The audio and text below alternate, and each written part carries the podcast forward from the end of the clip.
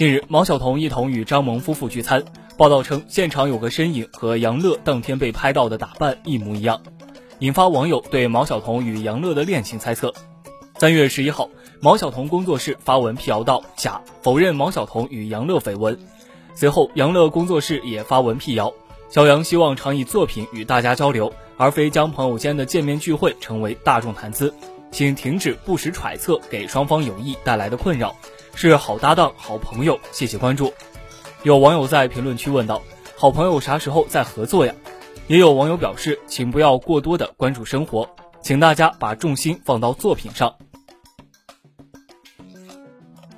本期就到这里，下期精彩继续。